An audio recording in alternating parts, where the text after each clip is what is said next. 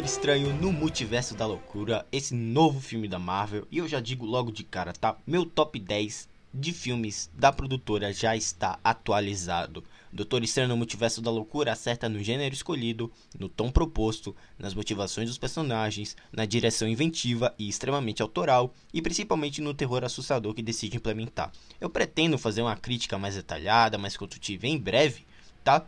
Mas fato é que finalmente presenciamos a nítida liberdade criativa de um talentoso cineasta inserindo suas ideias visuais a uma experiência marcante sob um espetáculo técnico primoroso. Sabemos que o diretor é competente quando mesmo segura um roteiro repleto de furos e incoerências, e o Sam Raimi, de Evil Dead, Arraste-me para o Inferno, abraça o cinema de sensações, de sentimentos e embarca o espectador a uma viagem caótica através das suas próprias geniais ideias. Sem dar qualquer spoiler, a trama oficial segue o aguardado filme. É, segue. Meu Deus, como é que eu posso explicar isso?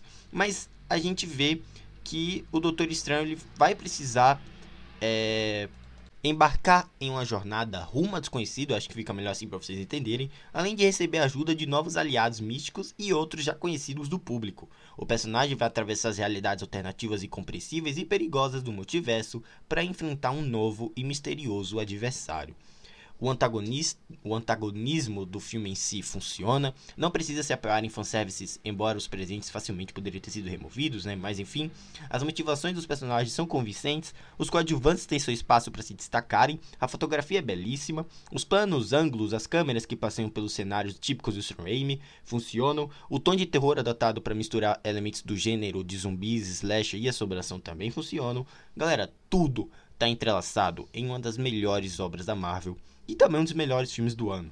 Sam Raimi segura um roteiro repleto de falhas, incoerências, de motivações meio duvidosas, soluções fáceis a problemas grandiosos, primeiro ato totalmente, o primeiro ato totalmente apressado, e essas decisões, né, que podem sim gerar dúvidas e questionamentos, podem impactar um pouco a sua experiência, né? Mas enfim, ele sabe aonde quer chegar com todo o caos visual proposto e como impactar trazendo autorreferências incríveis e próprios tributos. Eu achei espetacular a forma como ele lidou com um roteiro tão falho, sabe?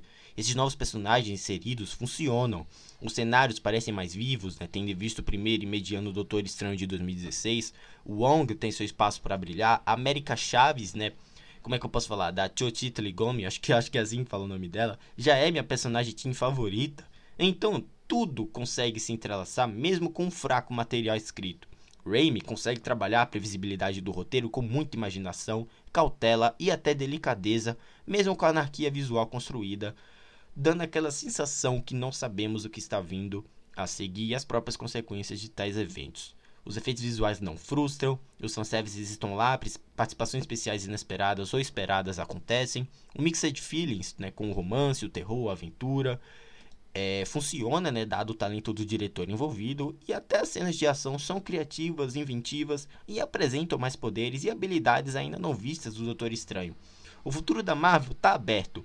Vamos discutir isso em um próximo podcast, mas essas duas cenas pós-créditos realmente, né, principalmente a primeira, já deixam um direcionamento para o próximo personagem título. E olha, ficamos na torcida para que venham logo os Jovens Vingadores e a América faça parte dos tais, sabe? América Chaves. No mais, fica aqui nossa indicação para que assistam ou reassistam WandaVision, Sem Volta para Casa, Loki, What If, antes de suas sessões para Doutor Estranho 2, sabe? Os elementos trabalhados lá voltam aqui e talvez possam ficar confusos para quem não anda acompanhando esse imenso universo compartilhado. Elizabeth Olsen rouba um filme, rouba um filme para si, com sua performance comovente e visceral da feiticeira escarlate, e consegue passar perfeitamente suas dores e mágoas já vistas na ótima WandaVision.